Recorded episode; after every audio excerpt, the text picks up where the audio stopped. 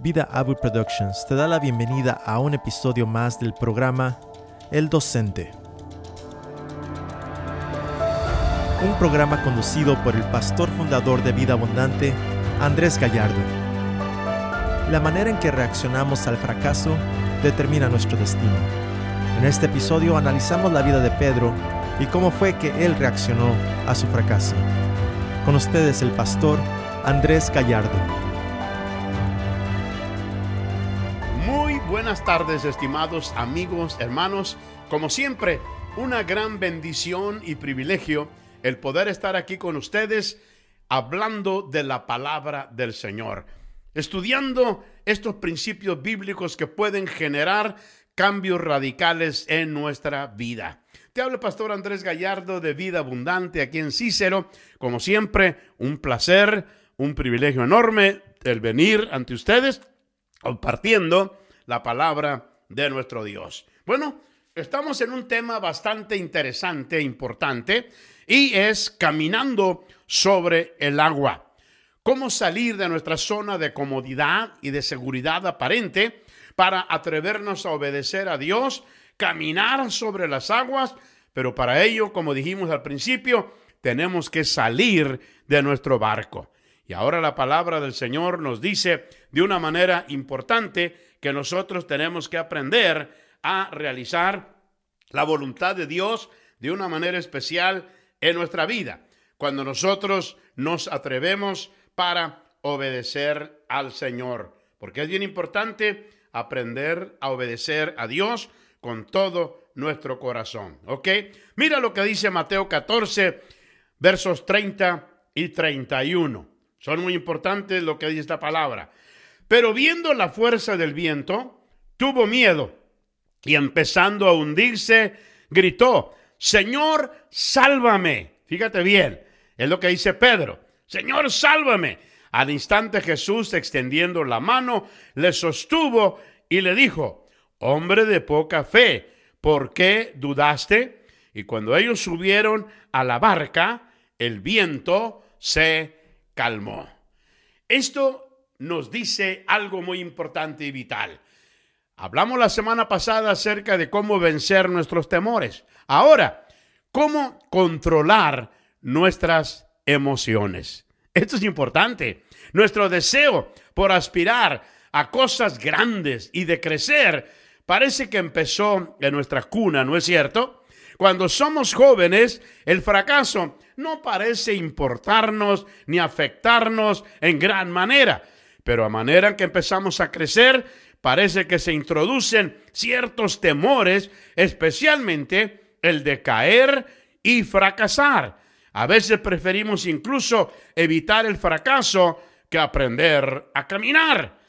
Pedro nos presenta un panorama muy especial que parece un mosaico de diferentes colores, en donde se mezclan la pasión por la aventura, la adrenalina que se dispara al correr los riesgos y la osadía de ejercer una fe dinámica al obedecer la palabra de Cristo. Ahora, de paso, notamos que Cristo no trata con el fracaso de Pedro como una excusa para descartarlo y expulsarlo del ministerio.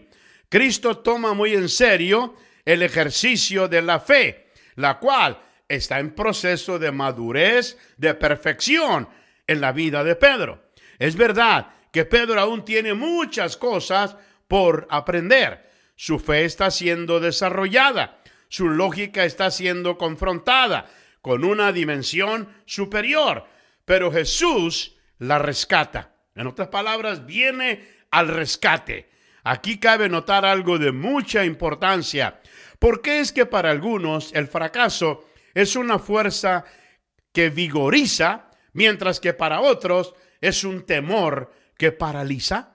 Todos experimentamos el fracaso, pero a nadie le gusta.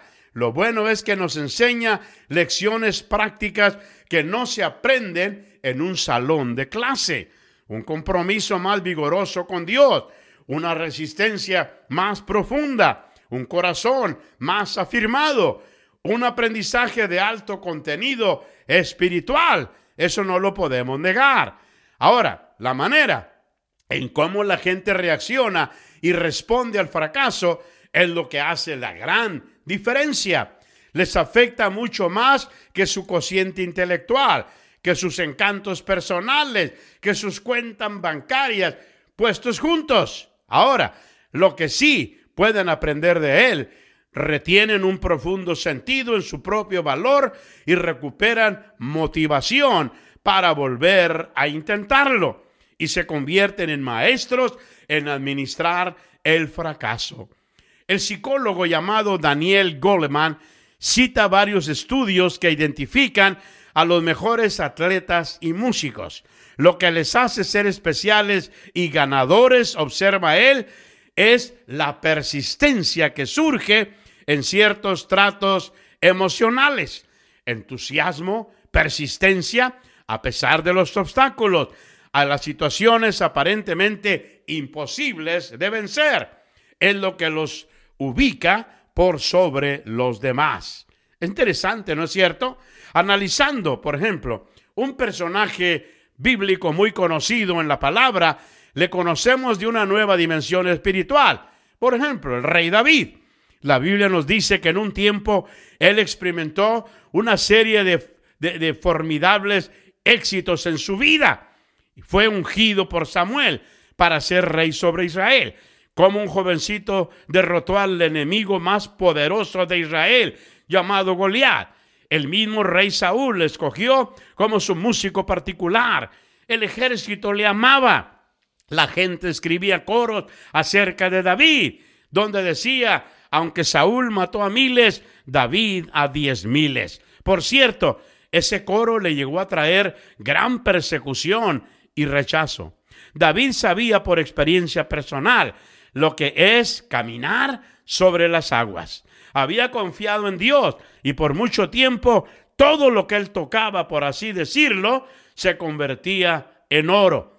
Iba en rumbo al palacio. Pero, no aborreces este pero, siempre pasa eso. Una cosa extraña le sucedió.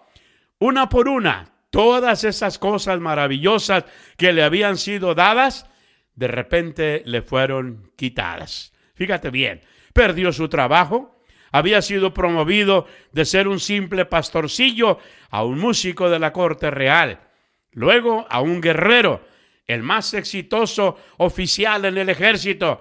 Pero ahora Saúl estaba celoso y empezó a lanzarle saetas para matarlo. Y David de pronto estaba en la lista de desempleados.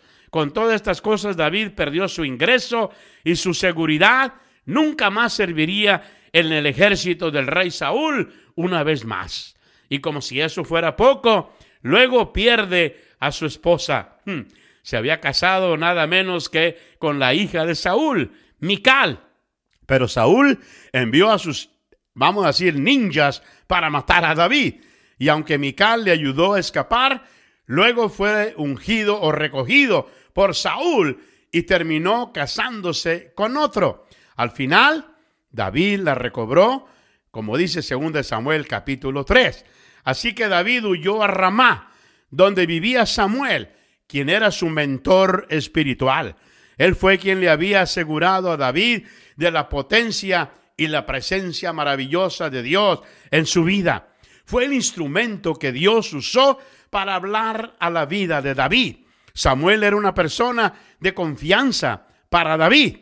Samuel era una persona que realmente creía en la palabra de Dios para David, por eso lo ungió como rey. Pero Saúl escuchó dónde estaba David y envió soldados para perseguirle. David tuvo que volver a escapar, a convertirse una vez más en un prófugo. Y Samuel no pudo ir con él, porque era un anciano ya. En realidad, murió poco tiempo después de que esto pasó en la vida de David. De ahí en adelante, David acudió a su amigo Jonatán, quien había arriesgado su propia vida por ayudar a David. Solo que Jonatán no podía levantar su espada contra su propio padre. Así que David tiene que volver a huir. Ah, ¿me estás entendiendo? Ahora, ¿tú qué dices que tienes como cosa difícil en tu vida. Tu trabajo, tu matrimonio, como el de David, había terminado ya en fracaso. Su mentor había muerto. Su mejor amigo no podía ayudarle. No sé si eso ha pasado en tu vida, pero luego las cosas se pusieron peor en la vida de David. David sigue huyendo y llega a una ciudad llamada Gat, de donde era Goliat. David no tenía dónde acudir más que a los filisteos, quienes eran sus enemigos mortales. Ah, ¿y qué de sus amigos cristianos? Creo que cuando tienes que ir al mundo para conseguir ayuda, es que en realidad la cosa está mal, ¿no lo crees? aunque esta decisión no fue la más sabia que David pudo tomar, aquí David, dice la Biblia, se fingió loco para escapar con vida, pero luego volvió a huir y llega a un lugar muy especial. Y eso yo le llamo como punto número uno, el mejor salón de clases. Mira, si pudiéramos llamar a esta cueva por nombre, le podríamos poner la cueva de los fracasados. Notemos los contrastes. David un tiempo tuvo riqueza, poder, fama, amigos, seguridad. Ah, y lo que él pensó, su futuro asegurado. Pero ahora estaba escapando por su vida y viviendo en una cueva. Aunque se llama la cueva de Adulam, podríamos llamarle la cueva del fracaso. La cueva es donde terminas cuando todo tu apoyo, las muletas donde te apoyabas, en lo que dependías, te ha fallado. La cueva es donde te encuentras contigo mismo. Cuando, fíjate bien, pensaste que harías cosas maravillosas, tener una familia súper bendecida y con osadía entrar en una dimensión donde nadie ha entrado jamás. Y se manifiesta claramente que las cosas no saldrán como lo habías anticipado. Cuando tus sueños se convierten en pesadillas. Ah, quizá esa cueva es el resultado de tus malas decisiones. O tal vez es el resultado de circunstancias que no pudiste controlar. La mayoría del tiempo es una combinación de ambas cosas. Es posible que te encuentres en la cueva llamada Adulam o del fracaso ahora mismo. Las razones pueden ser múltiples. Presión económica, sueños y anhelos rotos, una relación con la que contabas que ya no está, una enfermedad física, soledad, crisis, cualquier razón. Pero lo importante es que estás en la cueva. Si no lo estás ahora, espérate un momento, lo estarás. Nadie hace planes para estar en la cueva. Nadie hace reservaciones para la cueva.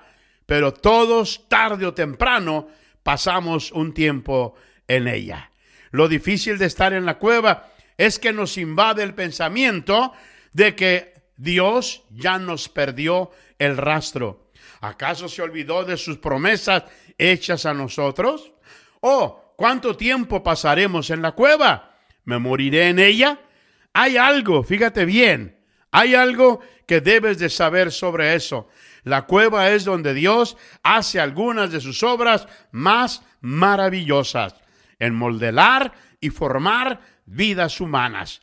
Cuando todo fracaso en tu vida y todo es completamente deshecho, fíjate bien, reconoces entonces que solo te queda Dios.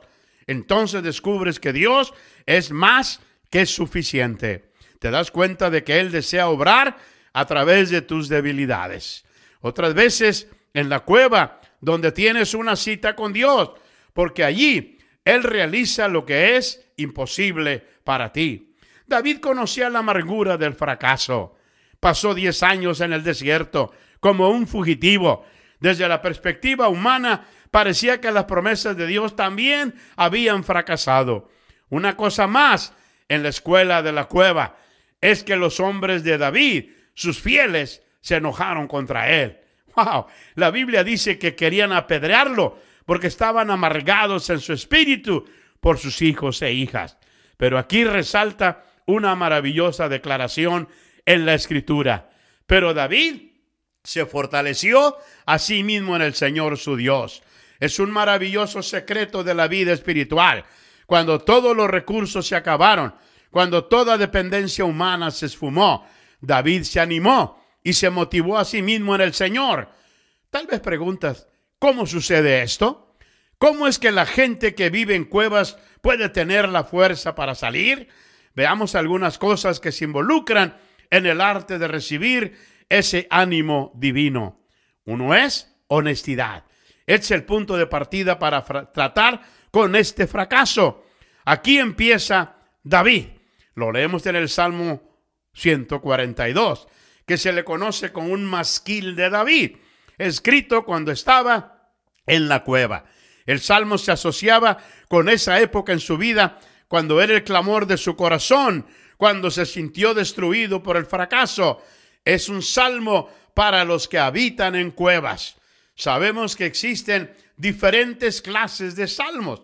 Unos son llamados salmos de acción de gracias, otros de exaltación, otros sobre el rey, otros de sabiduría, pero es la categoría más popular de salmos llamada salmos de lamento. El salmo más frecuente consiste en alguien manifestando su queja y clamor a Dios. Y Dios aparentemente no es limitado por esto. Él permite que la gente lo haga. En realidad, los anima a hacerlo. Es lo que hace David en la cueva. Llega hasta el fondo de su dolor y permite que Dios trate con él. Pero muchos no tienen el valor para hacer esto. Al contrario, buscan enterrar su desánimo, su dolor en lo profundo de sus vidas y ponen una cara de estoicismo, fuerzan la sonrisa, pero al hacerlo evitan experimentar el dolor en su interior. Se dice que Shakespeare está sepultado en Stafford, pero su cuerpo fue puesto a 18 pies bajo el suelo, en vez de los usuales seis, para asegurarse de que nadie lo sacaría. Así pasa con muchas personas. Hacen lo mismo con su sentido de fracaso. Pero si somos honestos en realidad y empezamos a explorar bajo la superficie y descubrimos que mucho del dolor del fracaso es solamente, no es solamente no haber realizado algo, es que piensan de sí como un factor, como un fracasado, como una persona que nunca realizó el éxito en su vida. Es por eso, en ocasiones, la cueva es el lugar más maravilloso para darnos cuenta y aprender que somos amados por Dios, sin importar por lo que hemos pasado. Cuando sabemos que somos el objeto máximo del amor de Dios. Entonces así podemos sobreponernos a todo lo demás. Él nos ama mucho más cuando estamos precisamente en la cueva del fracaso. Fue en esa cueva donde David exclamó, Tú eres mi refugio, mi porción en la tierra de los vivientes. Porque mientras mi sentido de valía, de significado, esté ligado a mi éxito, será una cosa demasiado frágil.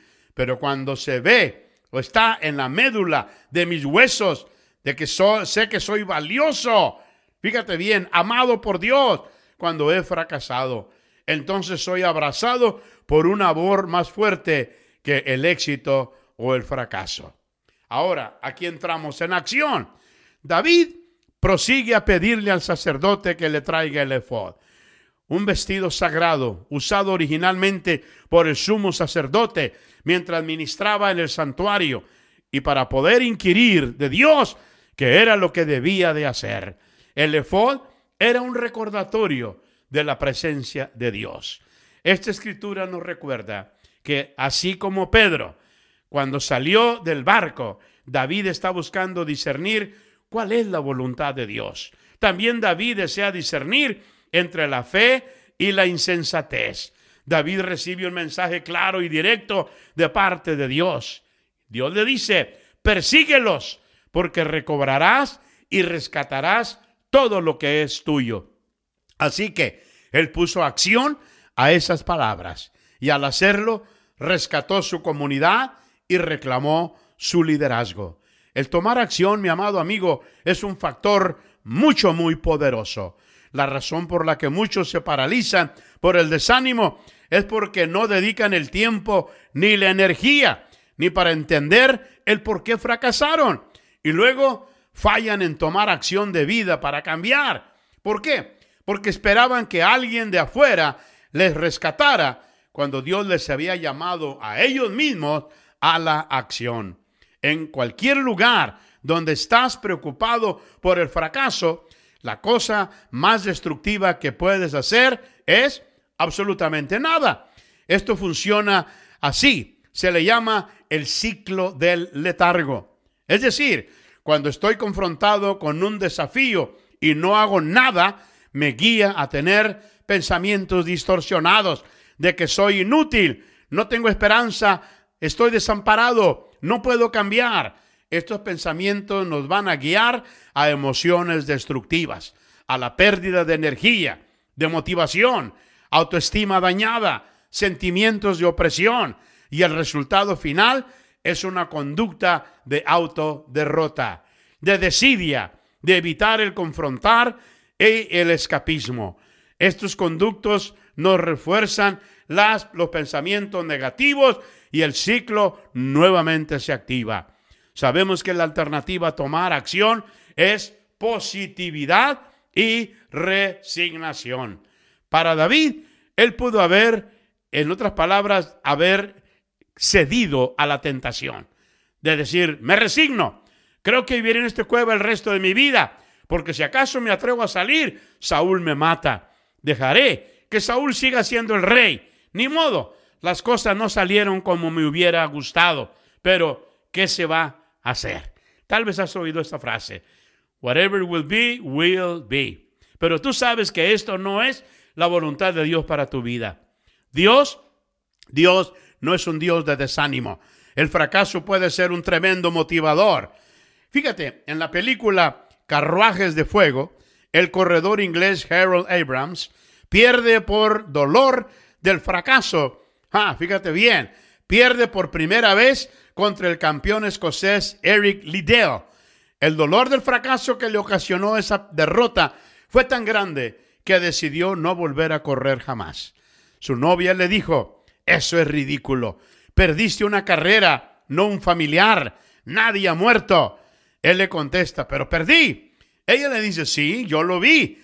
Él replica, no, corro para, no corro para perder, corro para ganar. Y él añade, si no puedo ganar, no correré. Ella le rectifica, si no corres, nunca podrás ganar. El correr es la mejor carrera que puedes tener.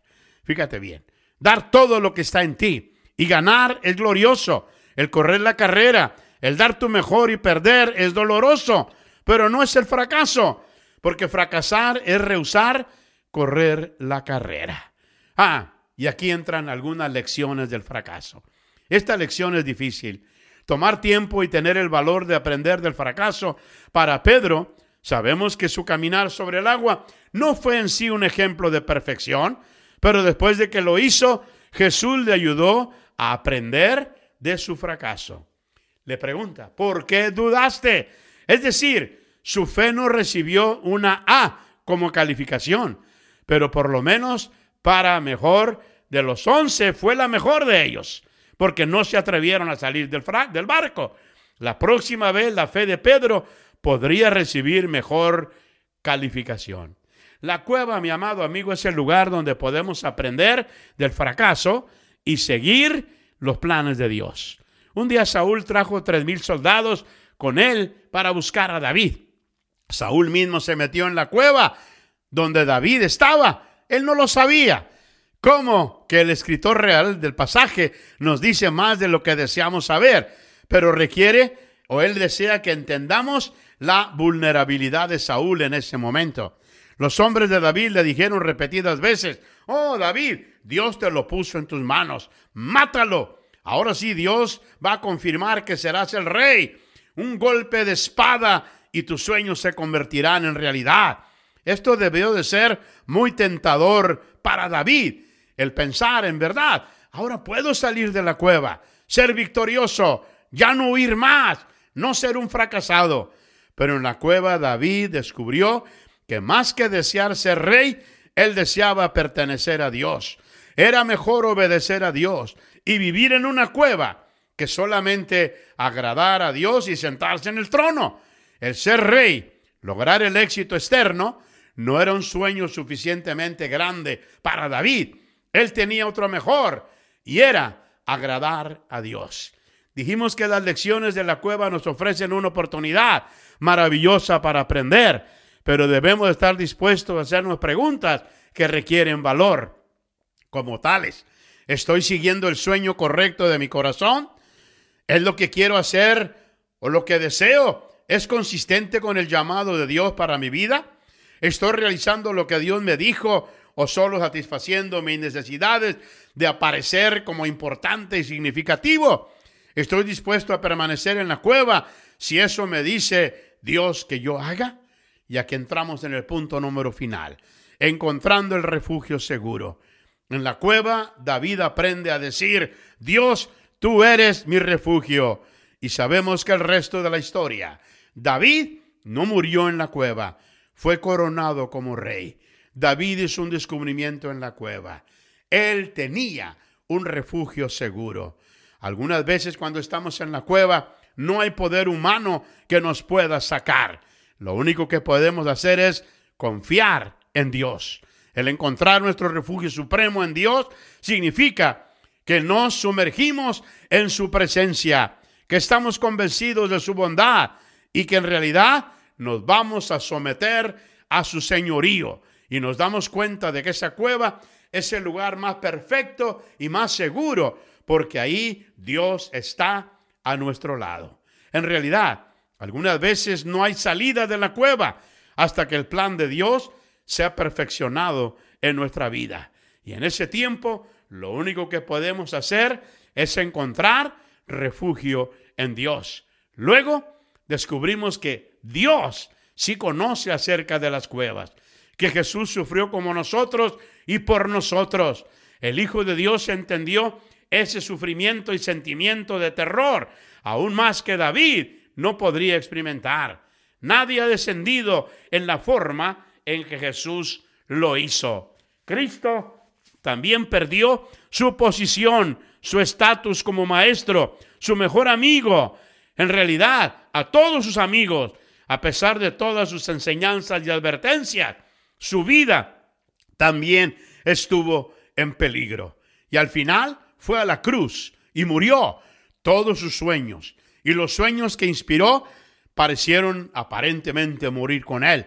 Aparentemente lo que había iniciado con un glorioso éxito había terminado con un fracaso impresionante. Luego que pusieron su cuerpo en la cueva, ese fue el error más grande que cometieron. Su cuerpo estuvo ahí tres días solamente porque no le pudieron retener por más tiempo. Se olvidaron de que Dios hace sus mejores obras y milagros en cuevas. Mi amado amigo, la cueva es el lugar donde Dios resucita cosas muertas. Nunca lo olvides. Así que mi amado amigo, en este día, deja que Dios realice su obra perfecta en tu cueva. Dale la oportunidad al Señor de que hoy tome control de esa situación. Y así como David, experimentarás el gozo del éxito, pero a la manera de Dios.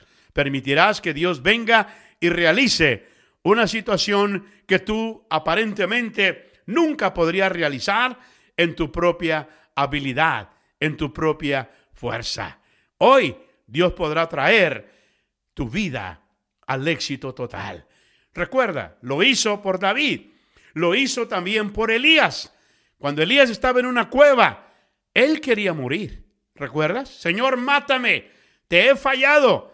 He sido un fracasado. No he realizado con éxito la misión que me diste para terminar. Pero Dios lo sacó de la cueva, lo llevó al arroyo y lo llevó a tener otro nivel de éxito y de victoria en su vida espiritual.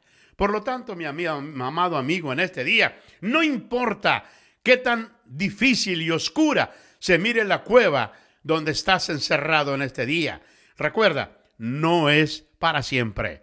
Mientras más oscura sea la noche, el amanecer está más cercano. Permite que Dios traiga a nueva vida los sueños que te ha dado y realice su propósito maravilloso en tu vida.